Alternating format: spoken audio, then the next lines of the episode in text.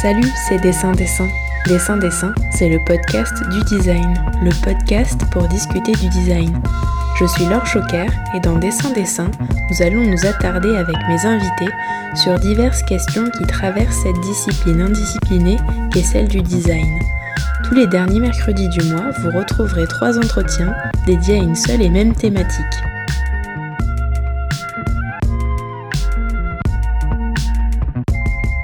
C'est grâce au site internet FarmHack que j'ai découvert un des seuls Fab Labs au monde spécialisé dans le domaine de l'agriculture, AgriLab.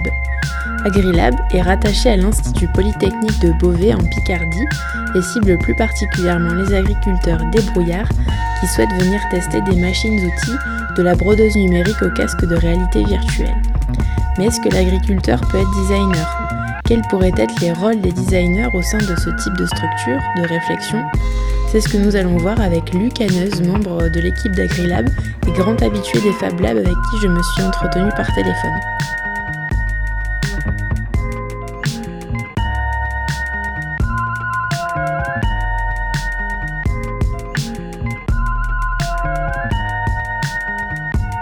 Bonjour Luc, vous êtes euh, un expert des Fab Labs et au sein de l'AgriLab, vous vous occupez euh, plus spécifiquement de tout ce qui touche à l'électronique, aux imprimantes 3D et aux machines 2D. Alors avant toute chose, est-ce que vous pouvez nous expliquer ce qu'est un Fab Lab et quelles sont les missions d'AgriLab?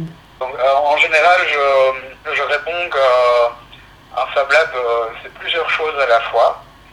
C'est aussi bien un espace, c'est aussi bien des équipements et c'est aussi une communauté de personnes. Mhm. Donc, au niveau euh, du bâtiment, ben, ici à Agrilab, on a une chance euh, euh, assez importante. C'est un bâtiment énorme qui fait plus de 1500 mètres carrés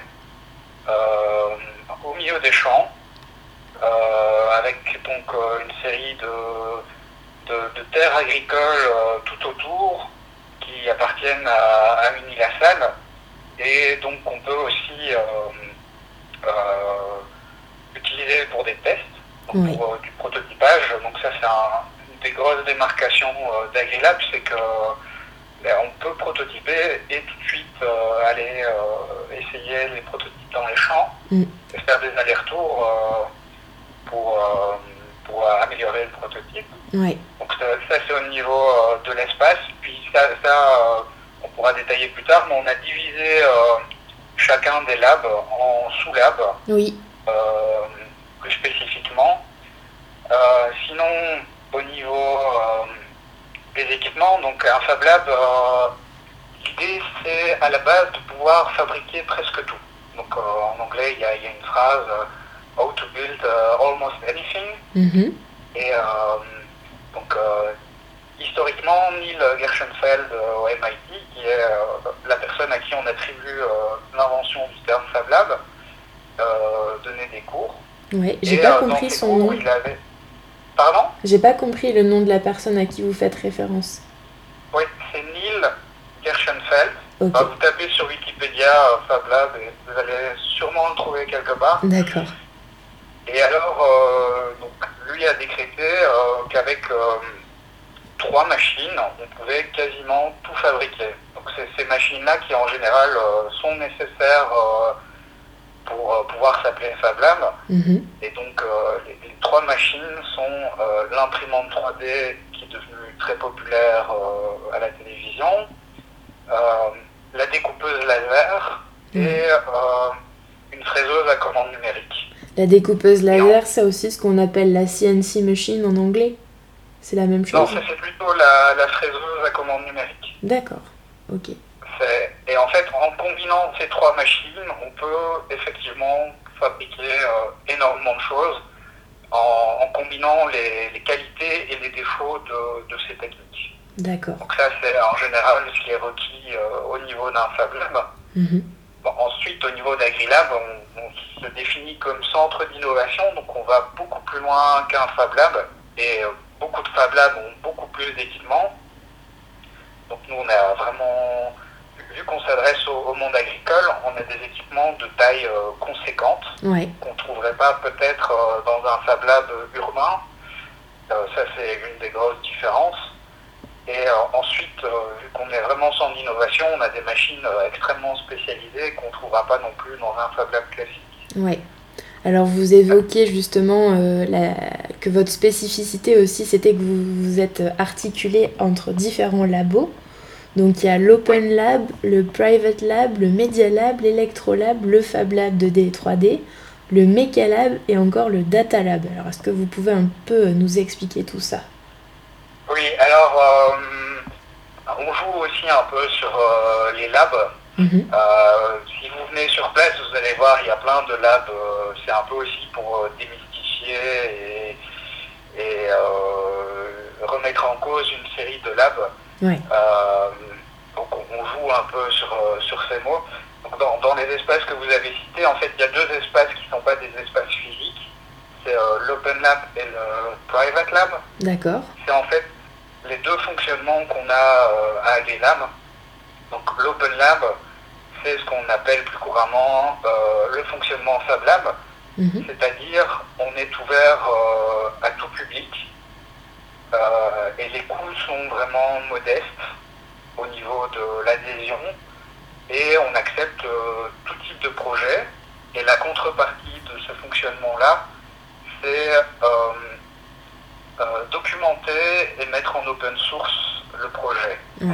en échange d'un accès très libre à un prix dérisoire, les personnes contribuent à la communauté en documentant euh, leurs techniques euh, et aussi en donnant un peu de leur temps aux autres pour apprendre.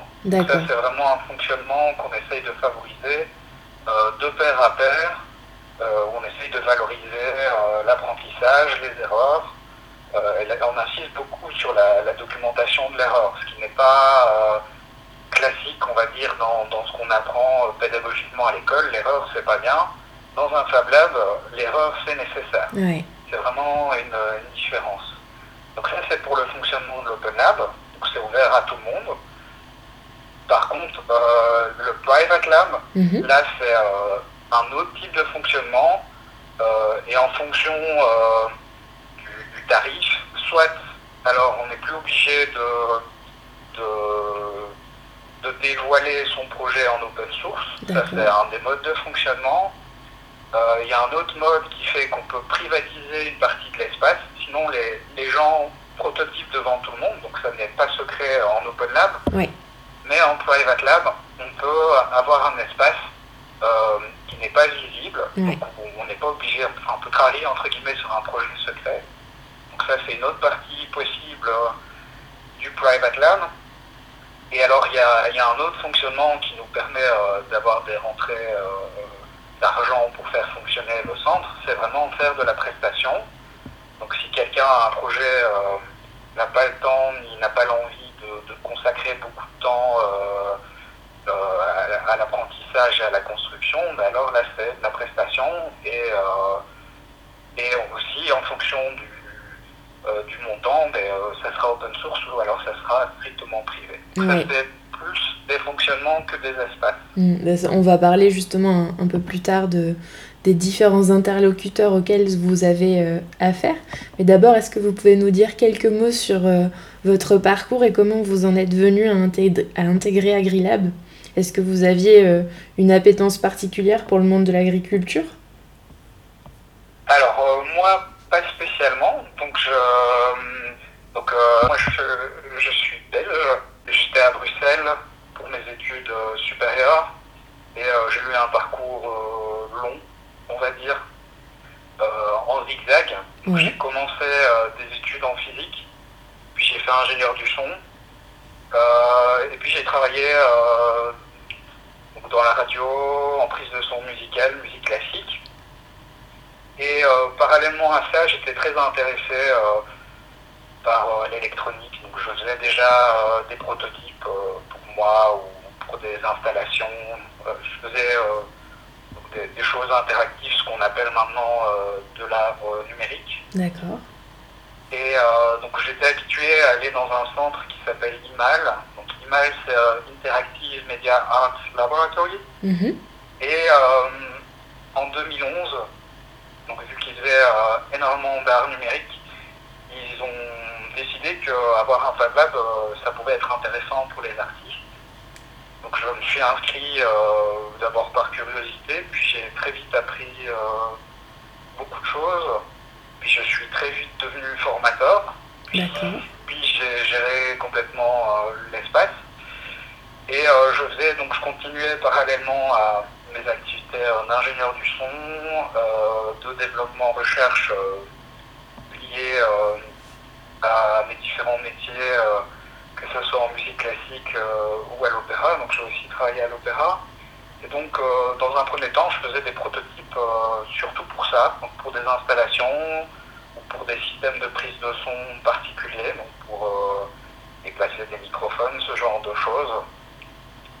Et euh, malheureusement, on va dire, euh, suite à des décisions politiques qui sont très à la mode, euh, on réduit très fortement l'argent alloué à la culture. Et donc les différents métiers que j'ai exercés commencent à disparaître. On a de moins en moins de sous pour, pour ce genre d'activité. et donc parallèlement au Fab Lab, j'ai je m'impliquais beaucoup plus. Donc j'étais euh, indépendant, donc ce qui s'appelle en France euh, auto-entrepreneur.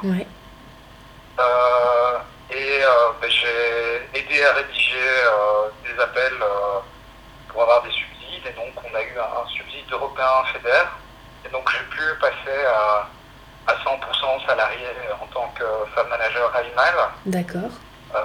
et donc ce qui était plus un hobby à la base est devenu mon métier euh, à temps plein.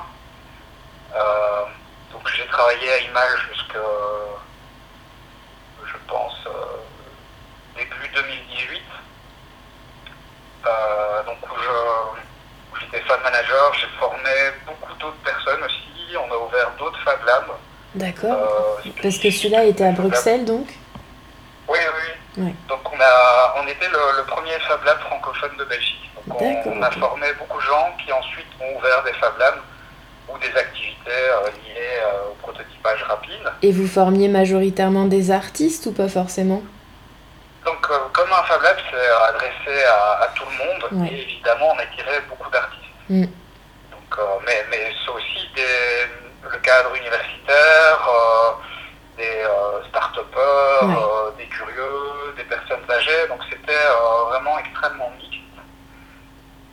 Et puis, euh, j'ai vu qu'il y avait euh, voilà, euh, un, projet de, d'AgriLab, donc de, Fab Lab plus agricole. Mhm.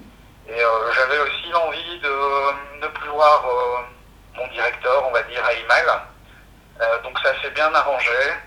Et donc je suis venu ici et j'ai aidé à, à démarrer AgriLab. D'accord.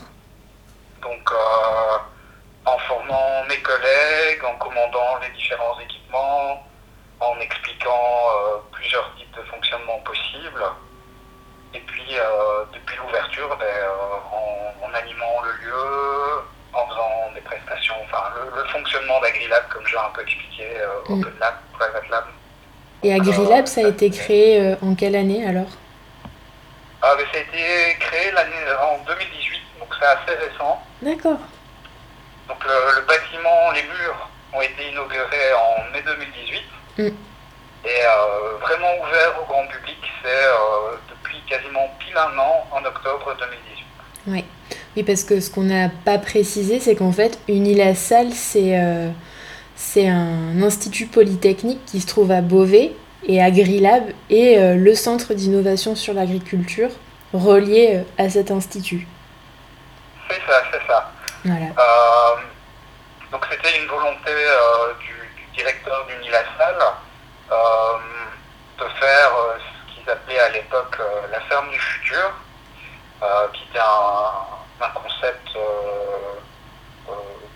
je vais dire grossièrement un peu vague. Et puis Mehdi, le responsable d'AgriLab, est arrivé, je crois, il y a deux ans, deux ans et demi. Et ils ont un peu peaufiné qui était euh, possible. Et euh, donc le, concept AgriLab euh, a émergé de cela, mhm. avec justement cette l'idée d'adhérer aussi au, au, Fab Lab, donc ce qui permet d'avoir un mouvement, une communauté très élargie et de du coup, vu le contexte agricole d'Unilassal et sa volonté d'un contexte agricole, bah, de clairement orienter le centre dans le monde agricole. Oui, parce qu'en fait, l'Institut Polytechnique, euh, il, dispense des formations qui sont vraiment en lien justement avec le milieu agricole, mais pas que, j'imagine, aussi. Il y a, donc à Beauvais, il y a trois formations. Il y a géologie, donc qui n'est pas liée euh, à l'agriculture, euh, les sciences de l'alimentation, qui ne sont pas non plus directement liées à l'agriculture, et puis il y a vraiment euh, alors je sais jamais si c'est agri ou agro. D'accord. Euh, donc c'est plutôt agronomie, donc des ingénieurs, euh, je ne sais plus le titre exact, donc je, vais essayer de ne pas dire de bêtises, mais donc vraiment des étudiants qui se destinent à gérer une exploitation agricole. D'accord. Et est-ce que vous avez mené des projets avec, avec ces étudiants ou avec d'autres écoles d'ailleurs? Les, étudiants ont accès à AgriLab euh, gratuitement, en mode euh, Open Lab. Et euh, donc ils peuvent venir réaliser des projets. alors vu que c'est dans le mode Open Lab, ils peuvent venir faire a priori tout type de projet. Donc des projets liés à, l'agriculture ou pas du tout. Bon, évidemment, vu que c'est des étudiants en agriculture, c'est en général quand même le type de projet qu'ils font. Mhm. Euh, alors des projets qui sont sortis, euh, c'est euh, des petits robots agricoles. Quand je dis petits, c'est par rapport à, la taille d'un tracteur qui est énorme. Donc c'est des, des mini-tracteurs autonomes. Et ça, ils l'ont réalisé dans le cadre d'un concours organisé par Arvalis. C'est justement euh, favoriser l'émergence de, nouveaux concepts et euh, ce concours était ouvert euh, à différents types d'écoles, mais donc aussi bien des écoles de robotique qui ne connaissaient rien en agriculture que des écoles plus liées à l'agronomie qui du coup n'avaient pas spécialement de connaissances en robotique. Mm-hmm. Et là, pour expliciter un peu le fonctionnement à AgriLab, c'est donc nous on leur donne un cadre euh, on va les former euh, bases de certains équipements, aux bases de la documentation. Oui, et ça, c'est pas seulement pour les étudiants, c'est pour euh, toutes les personnes qui viennent. Ah oui, oui. Voilà. Donc il n'y a pas de distinction. Mm-hmm. Nous, on ne fait pas de distinction entre les étudiants et, et un curieux ou un agriculteur. En tout cas, dans le mode Open Lab. D'accord. Et donc euh, l'idée c'est que donc nous on leur donne la base, mais surtout ils doivent apprendre par eux-mêmes ou essayer euh, voilà, de, se diviser le travail. Et donc dans ce cas-là, ils ont dû euh, apprendre un peu plus de programmation, robotique, comment gérer des moteurs, comment faire un châssis, mm. comment, enfin, beaucoup de choses. après, en général, une série d'étudiants sont déjà enfants d'agriculteurs. Donc, enfin, ils ne découvrent pas euh, de zéro. Et en général, ils savent déjà aussi un peu souder. Donc, euh, ben, ils ont des bases. Quoi. Exploiter déjà ce que vous savez, euh, ça sera plus facile. donc, ça, c'est un des modèles. Mhm. Alors, comme autre projet, on a eu aussi un Fritil, qui est un outil agricole. Un Fritil Fritil, oui. Alors moi j'y connais rien. Euh, alors moi je ne suis pas agronome donc je ne vais pas pouvoir vous détailler euh, tous les avantages et inconvénients. De ce que j'ai compris, c'est euh, a priori un outil qui est pas mal utilisé dans d'autres pays, mais qui n'est pas adapté aux surfaces agricoles typiques en France, c'est-à-dire des plus petites parcelles. Et donc leur projet c'était justement de, de fabriquer un outil qui soit adapté à la taille de petites parcelles pour pouvoir faire justement des essais euh, de certains types de cultures sur des toutes petites parcelles. Les, les, en général, les gens qui viennent à, à AgriLab, ils ont plutôt, euh, d'après ce que vous me dites, j'ai l'impression qu'ils ont plutôt un projet en tête qui est bien défini. Euh, c'est variable. Donc on a des, des, étudiants qui viennent pour des projets déjà bien définis. Mhm. Et ensuite, on a des gens qui sont curieux et qui veulent apprendre euh, une série de techniques et qui n'ont pas de projet euh, défini à l'avance, Ouais. Qui viennent plus pour euh, tester. euh. qui, qui viennent essayer. Mhm. Et en fait, en essayant, souvent, ils ont, ils ont des idées, ils ont des idées, et ils, ils avancent. Et moi, moi, en tout cas, de, de mon expérience à Bruxelles, en général, c'était euh, les gens qui, qui restaient le plus longtemps. Et donc, qui apprenaient aussi le plus et qui, du coup, arrivaient à des, à, à des choses assez étonnantes et très innovantes. Mhm. J'ai envie de dire euh, très simplement, ben, si vous venez pour un projet précis, ben, vous faites votre projet et puis vous partez. Ouais. Euh, alors soit vous en refaites un autre, mais bon, c'est des cycles courts. Et euh, si justement vous n'avez pas d'idée très précise, vous allez essayer plein de choses, découvrir d'autres choses, combiner euh, des connaissances, et vous allez vraiment euh, adhérer à l'idée, participer à une communauté, et en général, euh, c'est là qu'on a des, euh, des choses euh, vraiment abouties qui vont loin. Ouais. Et alors, Ce je faut crois. comprendre, c'est que Ouais, je vous en prie. ce type de technique ou de machine, ça demande un, un investissement en apprentissage au niveau du temps. Ouais. Il faut, ça, ça prend un certain temps d'apprendre. Ça ne se fait pas en, en 5 minutes. Enfin, il y a des machines qu'on peut appréhender en 5 minutes et d'autres, il faut vraiment euh, une longue maturation. Alors vous, vous, vous travaillez aussi, euh, comme vous l'avez dit, avec des, des clients, donc plutôt des entreprises, et notamment avec euh, Ferguson, qui a fait appel à vous pour utiliser de la réalité augmentée, pour pouvoir tester des environnements, en fait, c'est ça? Non, donc ça c'était justement une des erreurs où vous avez dû faire un rapprochement. Ouais, donc on a euh, des outils de réalité augmentée ou réalité virtuelle. ouais, Donc on, on permet aux gens de, de s'initier, de tester, euh, de voir ça. Et euh, on a dû accueillir euh, à un moment euh, un événement pour Massey Ferguson, mais on était euh, à ce moment-là juste euh, prestataire pour une salle. Donc c'était même pas dans, c'était pas vraiment dans le cadre d'Agrilab. d'accord, Donc euh, pour euh, Massey Ferguson, on n'a pas fait euh, de prestations. ok. Euh, Parce qu'en fait, Maxime m'a parlé d'un projet pour un client qui euh, avait euh, utilisé la réalité virtuelle pour mieux anticiper la cabine d'un tracteur. Oui. En fait, c'est de ça dont j'avais envie de parler avec vous. Donc je sais pas si c'est Massey Ferguson ou pas, mais... Non, non, c'est. euh, on, a une série de gens qui viennent euh, régulièrement discuter pour des projets, et ça, c'était euh, un des projets possibles. Je crois pas que ça, ça a été. euh, Enfin, ça n'a pas vraiment avancé, D'accord. mais dans les débouchés possibles en réalité virtuelle ou en réalité augmentée, ben, ça, ça, c'est une demande courante, c'est pouvoir euh, s'immerger dans des, des équipements ou même pouvoir effectuer des réparations euh, virtuellement pour pouvoir s'entraîner. euh. donc ça, c'est des choses possibles. On n'a pas eu de projet euh, concret là-dessus, ni d'accord avec Massey Ferguson sur ce sujet-là. Ok. Ensuite, on a fait de la prestation pour, pour d'autres projets.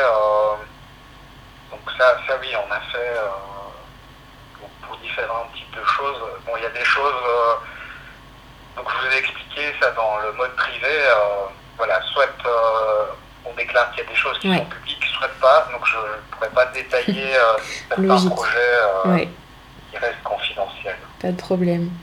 Alors si j'ai bien compris, hein, on, on l'a dit depuis tout à l'heure, le but d'AgriLab c'est vraiment de pouvoir tester un maximum de choses, de faire des erreurs euh, pour apprendre et euh, aussi apprendre avec ses pairs. Donc c'est vraiment un, un bel espace d'échange et de, de test. Euh, quels outils euh, vous avez en fait euh, précisément et de façon générale ça coûte combien en moyenne à un agriculteur de, de fabriquer un prototype? Alors, le listing exact des outils, bon, il est sur notre site, donc ça, si vous voulez un listing vraiment exhaustif, euh, je vous conseille d'aller On voir. invite les auditeurs et auditrices effectivement à, à jeter un œil sur votre site internet. Oui, décrire quand même un peu. Euh, dans l'électrolab, on a euh, des, euh, souvent on a, on a, deux approches. On a euh, pour avoir un accès facile et un résultat rapide. Donc ça, par exemple en électronique, c'est quelque chose qui est assez courant. Ça s'appelle Arduino qui est une petite plateforme électronique qui permet d'avoir euh, rapidement des résultats, mais aussi d'aller très loin. Hmm. Arduino, en fait, c'est comme une, une, carte de circuit imprimé un petit peu. Ça ressemble à ça à peu près. C'est ça, c'est ça. C'est vraiment un microcontrôleur. Et, hmm. et, en fait, moi, je donne un atelier et en général, après 20-30 minutes, les gens arrivent à faire euh, déjà quelque chose euh, qui ressemble à l'interactivité. Oui. Et on peut mettre voilà, des boutons, des capteurs. bon, ça, il faut un petit peu plus que 30 minutes, mais je vais dire c'est en, une après-midi, on, peut faire quelque chose qui ressemble et qui est, euh, utilisable. Mm. Donc ça, c'est euh, pour un peu motiver les gens et qui s'initient vraiment euh, à la logique de base de l'électronique, ce qui n'est quand même pas quelque chose de très courant en agriculture. C'est sûr. Donc on a cet accès facile. De l'autre côté, on, s'adresse aussi voilà, à, des professionnels et on veut pouvoir prototyper vraiment euh, des objets euh, très avancés. Et donc on a une petite chaîne de production qui permet euh, de fabriquer donc depuis zéro des circuits imprimés. Donc fraiser une plaque de cuivre, placer des composants SMT, donc c'est vraiment des composants très petits comme dans les téléphones, mhm. pouvoir le souder avec de la pâte, passer au four, vraiment avoir un circuit de très petite taille, très abouti pour justement faire des tests euh, à l'extérieur. Donc maintenant je recombine et je réponds à votre question. Donc en fonction du niveau euh, des personnes et du temps qu'elles sont prêtes à, investir, euh, des projets classiques, c'est des petits capteurs pour mesurer la température et l'humidité dans un hangar, mesurer la luminosité, ce genre de choses. Des projets un peu plus aboutis euh, on en a eu un qui s'appelait euh, Patate. Oui. Ça, c'est vraiment pour répondre à une problématique euh, agricole. Donc, je vais vous dire de manière très simple, je ne suis pas du tout agronome. Donc, les pommes de terre sont stockées dans du frigo pendant un certain temps. Et pour éviter la germination, je vais envie de dire grossièrement, on balance un produit tous les X pour éviter la germination. Oui. Donc là, l'idée du c'était pouvoir détecter juste avant la germination. D'accord. Donc, euh, ça, c'est le euh, projet iPatat qui est disponible en open source sur votre site internet. Qui est, je pense, la toute première version est euh, open source sur le, site. Donc cette première version permet d'être très flexible, donc de mesurer, déjà de savoir si qu'on a imaginé comme paramètre, euh, ben, est-ce que c'est vraiment intéressant Donc, Mesurer euh, la température, l'humidité, le taux de CO2, voilà, est-ce que c'est les paramètres qui servent à quelque chose ou est-ce qu'il faut ajouter d'autres paramètres ou est-ce qu'il faut retirer des paramètres parce que ça sert absolument à rien. Donc ça, ça permet de très vite pouvoir euh, voir ce qui est significatif, commencer à avoir des données et pouvoir déjà démarrer un premier modèle. D'accord. Ensuite, donc on a un gros boîtier avec plein de fils qui sortent, donc c'est bien pour une première version, mais c'est pas très pratique à l'installer euh, chez un agriculteur. Donc en général, on fait plusieurs itérations. Euh, donc on choisit vraiment le capteur spécifique. On, commence à, penser, voilà, il faut une batterie, avant il faut mettre sur secteur, ce genre de choses. Et euh, on essaye aussi de diminuer le volume pour que ça soit vraiment installable sans que ça ressemble à, un monstre et que ça soit euh, impraticable à installer. Donc on fait plusieurs itérations et on réduit, euh, on réduit euh, le, le, prototype. alors on en a fait, je crois, deux versions. Ici c'est un peu plus en stand-by parce que vu notre fonctionnement, donc nous on, on est là en tant qu'accompagnateur, c'est pas nous qui portons directement le projet.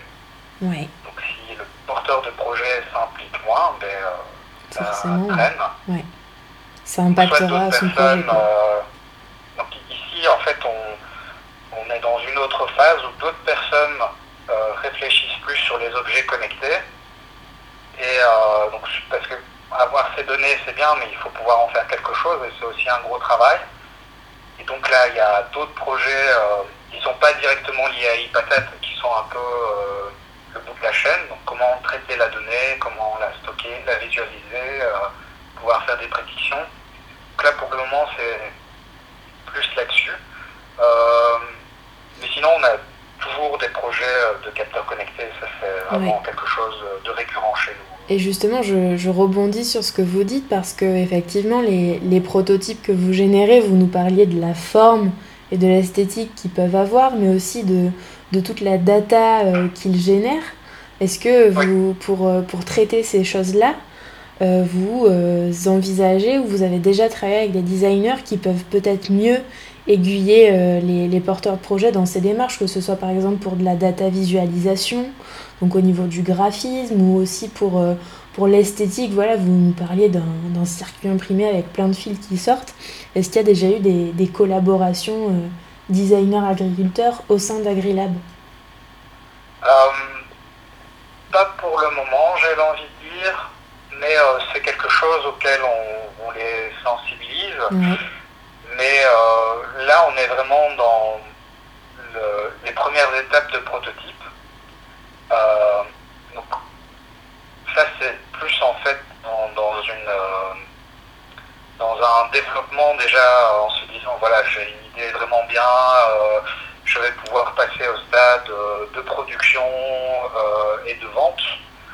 Et donc AgriLab ne se positionne pas spécifiquement à ce stade-là, nous c'est vraiment dans les premières phases de prototypage. Oui, après il y a des designers qui travaillent aussi en open source et dans, dans des approches et des, et des démarches de do it yourself, donc qui sont pas forcément, qui n'ont pas forcément en tête ou envie ou comme but de, de pouvoir commercialiser un, un projet qu'ils auraient fait en partenariat avec un porteur de projet. Oui, oui, oui. Donc, donc, donc euh, nous, on laisse euh, cette possibilité. Ensuite, dans une série de projets euh, qu'il y a eu ici, il y en a qui sont, on va dire, plus design que d'autres. Mais en général, c'est pas la première demande des, personnes. Alors, c'est quoi que vous appelleriez plus design du coup? Ben, Où il y a une forme esthétique.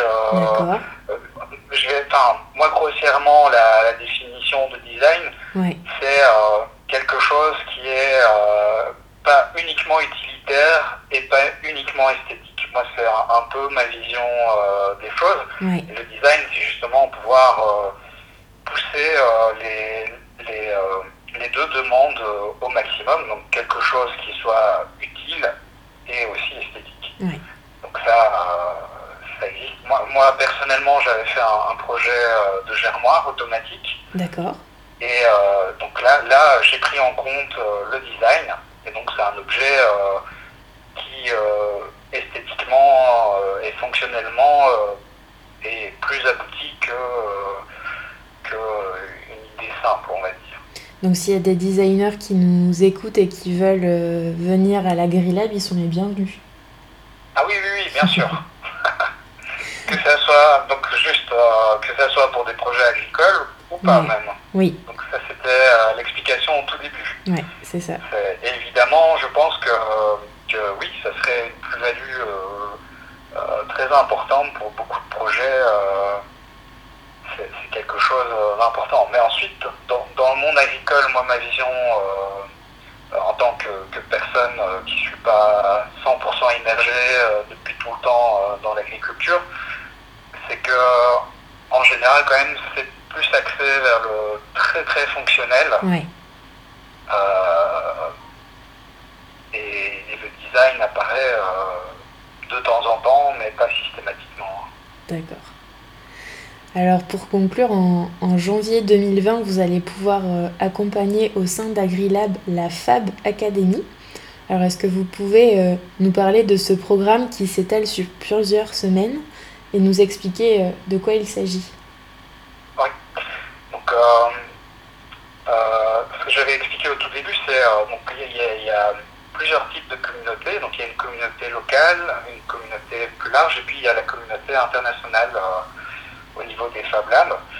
Et donc, historiquement, les Fab Labs viennent d'un cours donné par Neil Gershenfeld, le même monsieur que j'avais annoncé tantôt. Mhm. Euh, et en fait, ce qui est proposé avec la Fab Academy, c'est un peu ce cours.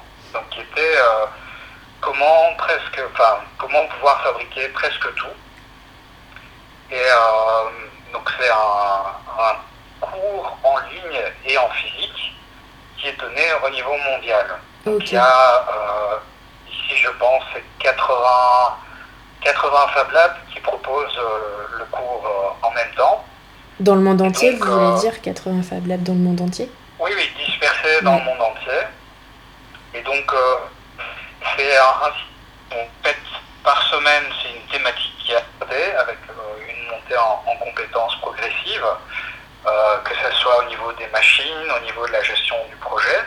Donc, en général, il y a un cours euh, ex cathedra euh, qui est donné d'une heure et demie.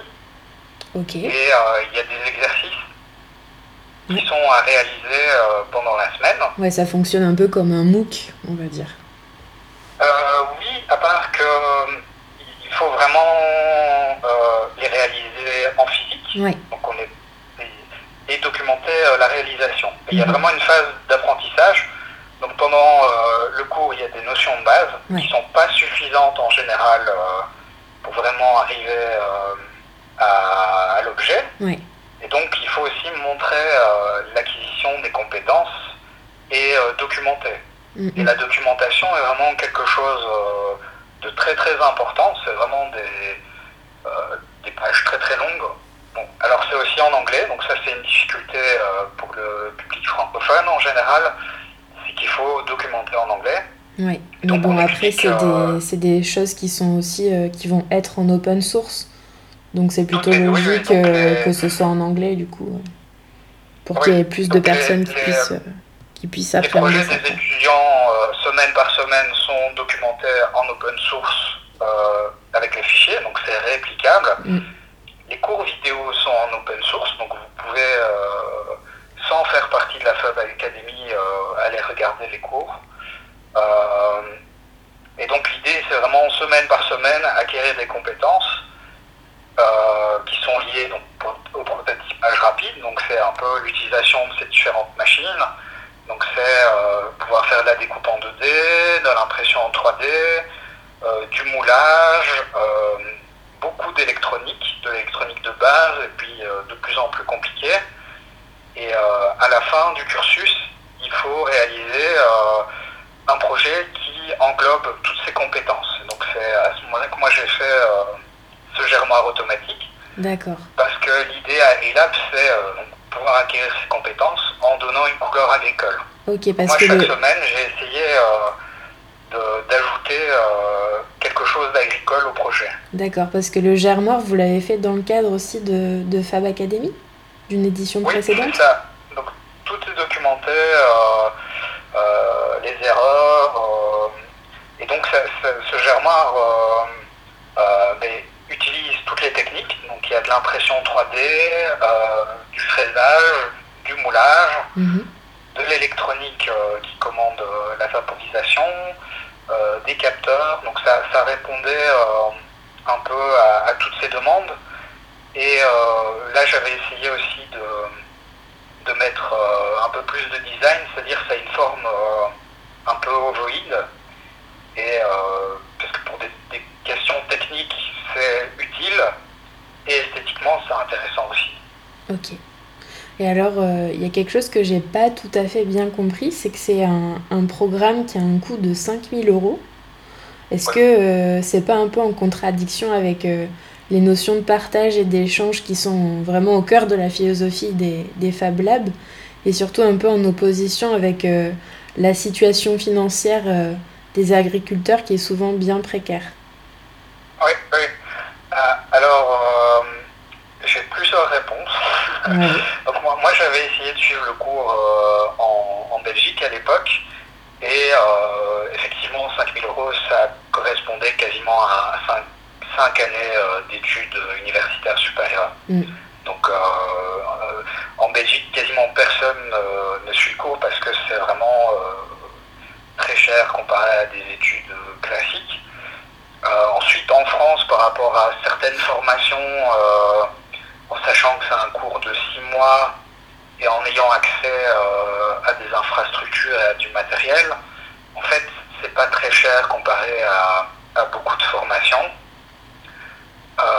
et pour répondre à, votre question de voilà d'échange, en fait, ces cours sont disponibles gratuitement en ligne. Hein. Donc euh, vous pouvez suivre les vidéos, euh, vous pouvez regarder la documentation, vous pouvez faire tous les exercices chez vous. Euh, mais vraiment pour avoir la, il faut faire ça dans un, ce qu'ils appellent les NON, donc un, des Fab Labs où, où, on dispense ce genre de cursus. Et ce que vous avez en plus alors, c'est un accompagnement ben, du Fab Manager local un accompagnement global. Donc vous êtes, euh, euh, vous pouvez poser des questions, interagir avec euh, cette communauté de 80 Fab Labs. Vous avez accès à quasiment tous les Fab Managers de ces Fab Labs. Mm. Donc vous pouvez évoluer différemment. Oui. ensuite, il y a aussi l'aspect matériel, c'est-à-dire ben, il faut avoir accès à ces équipements et aux composants. Donc si vous voulez fraiser un meuble, ben, il faut avoir accès à la fraiseuse, il faut avoir accès, euh, si c'est en bois, mais à du bois. Donc ça, ça couvre, euh, ça couvre euh, ces frais-là, plus le suivi, plus vraiment il y a un, système d'aide et de vérification. alors vous parliez de, MOOC. En fait, c'est pas un MOOC vu que ces cours sont en direct. Donc on peut interrompre euh, le professeur et poser une question. Ça, c'est une première partie. Et ensuite, dans, ces échanges vidéo, il y a un moment où en fait vous expliquez euh, votre semaine ou votre projet et il y a une interaction. Donc vous avez une interaction soit du professeur euh, du MIT, soit avec d'autres Fab Labs. Ça peut être des conseils, ça peut être tiens, moi j'aurais fait ça comme ça. Et donc ça, ben, c'est la plus-value euh, par rapport à si vous le suivez, euh, on va dire, tout seul dans votre coin chez vous. Euh, ben, tout ça, vous n'avez pas accès. Mm.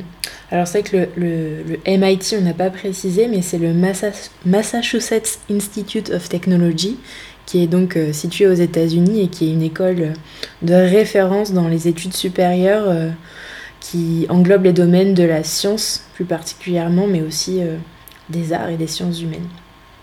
Oui, des technologies sont.